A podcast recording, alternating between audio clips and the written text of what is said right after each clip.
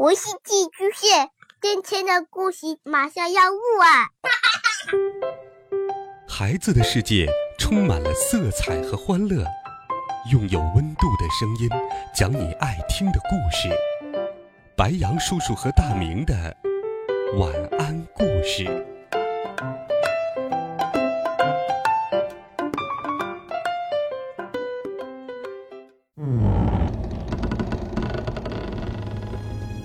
小朋友们、同学们，大家好，欢迎收听白羊叔叔讲故事。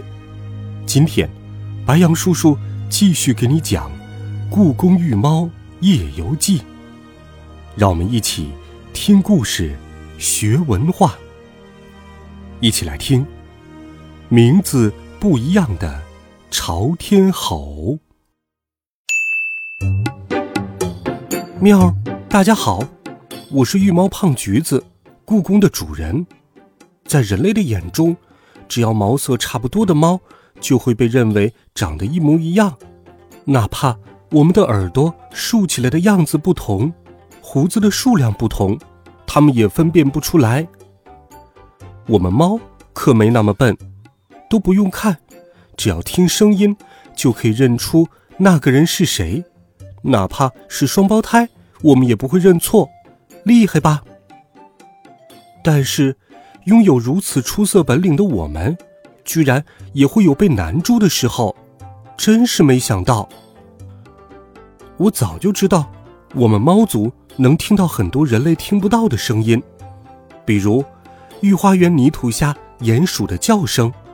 每当我用爪子挠地和鼹鼠打招呼时，那些路过的人还以为我是在买屎呢。我可以从很远处的地方，根据脚步声来分辨一个人，是我不认识的游客，还是来喂我猫粮的人。所以，每次我都能很准时的蹲在饭盆前，看着香喷喷的猫粮和罐头，把我的饭盆装得满满的。我的耳朵可以转向所有方向，不会错过任何一块鸡骨头掉在地上的声音。当遇到一个人或者一只动物的时候，我根本不用眼睛，光凭声音就知道他是谁了。除非是游客特别多、特别吵的时候，我才会睁大高贵的眼睛，去看看眼前的人或动物是谁，有没有给我带好吃的东西。认错人，在我们猫族看来，那是非常非常丢人的事情。一般只有刚出生的小奶猫才会犯这样的错误。直到在故宫里遇到了望君初和望君归，我们御猫才发现，原来这世界上最难分辨的，居然是怪兽朝天吼。朝天吼，怪兽和神仙们都更喜欢叫它吼。一提起这种怪兽。我就会起一身鸡皮疙瘩。传说它是非常非常凶猛的怪兽，有多凶猛呢？故宫里最老的御猫花婆婆说，人类的书里曾经记载，有人亲眼看到过一只猴和三条蛟、两条龙在天空中打架，那只猴杀死了一条龙和两条蛟，自己才负伤。坠落到山谷里，死后，吼的鳞片燃起了大火，把周围的山林都点燃了。花婆婆说，那是因为朝天吼是很骄傲的怪兽，它绝不会让人看到自己死后的样子。喵，能杀死龙的怪兽，那得有多厉害呀！御猫们听了这个故事后，见到朝天吼都变得更加老实了。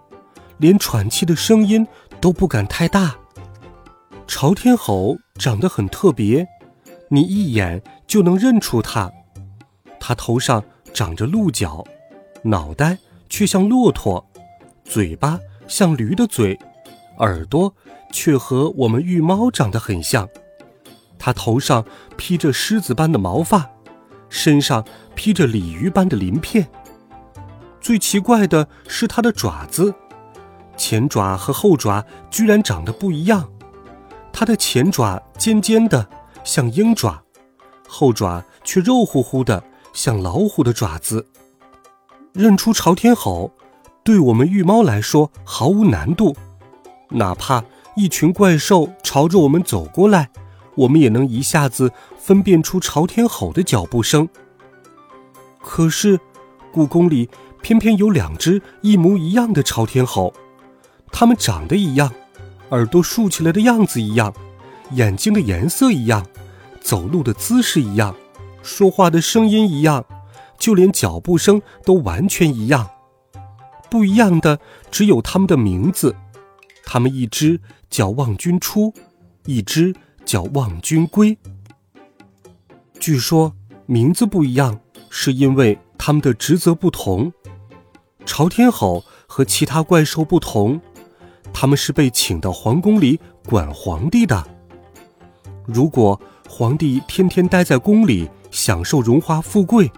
不关心外面的世界，望君出就会出现，催促皇帝出宫，去看看宫外的百姓过的是什么样的日子，是不是需要皇帝的帮助。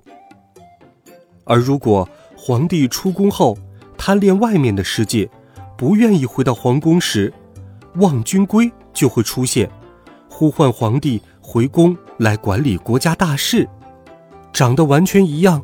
名字却不一样的朝天吼，偏偏最讨厌别人叫错他们的名字，所以几乎所有的动物见到朝天吼都会以最快的速度逃跑，那样子就和逃命一样，就怕朝天吼和自己打招呼。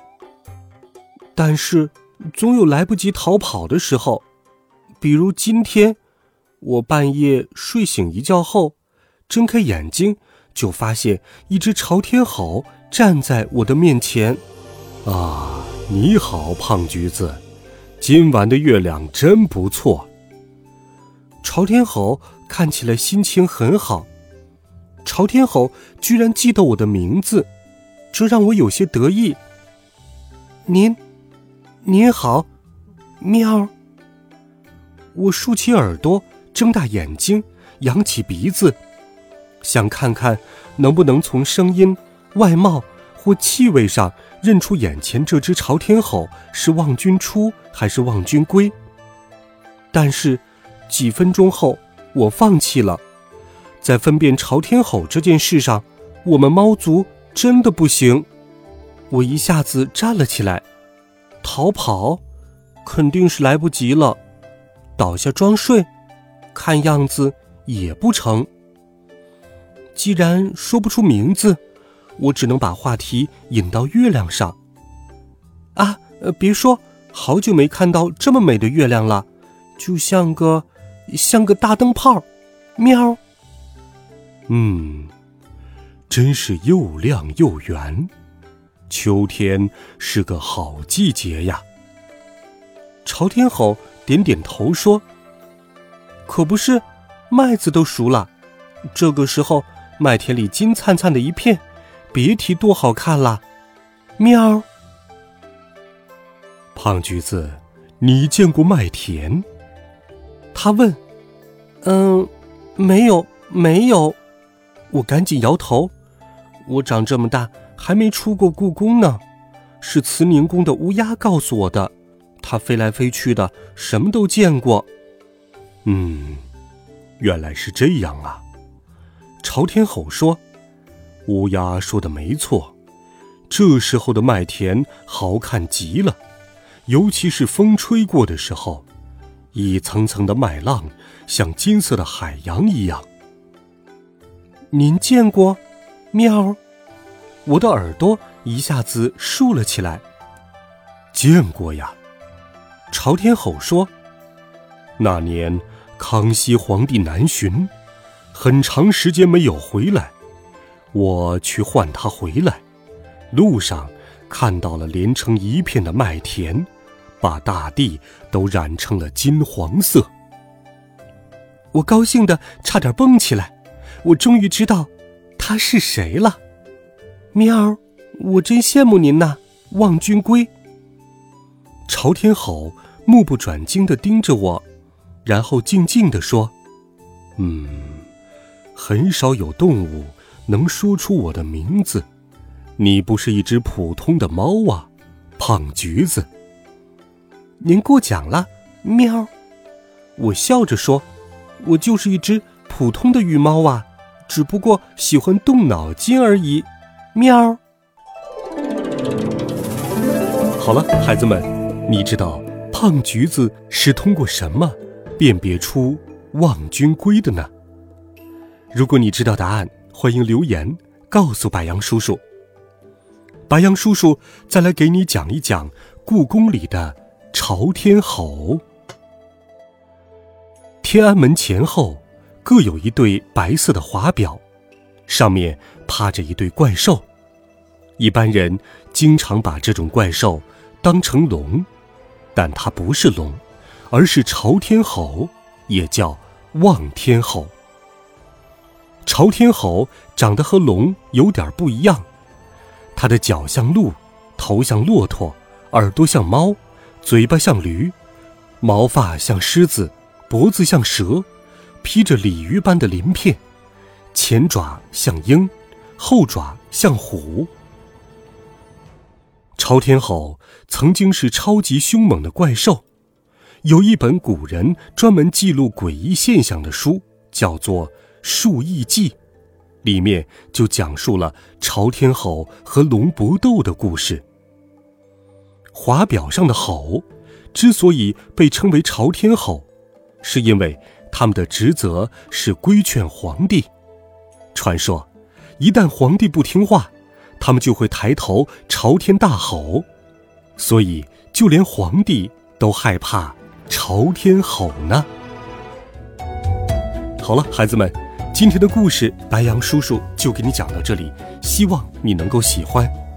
温暖讲述，为爱发声。我们明天见，晚安，好梦。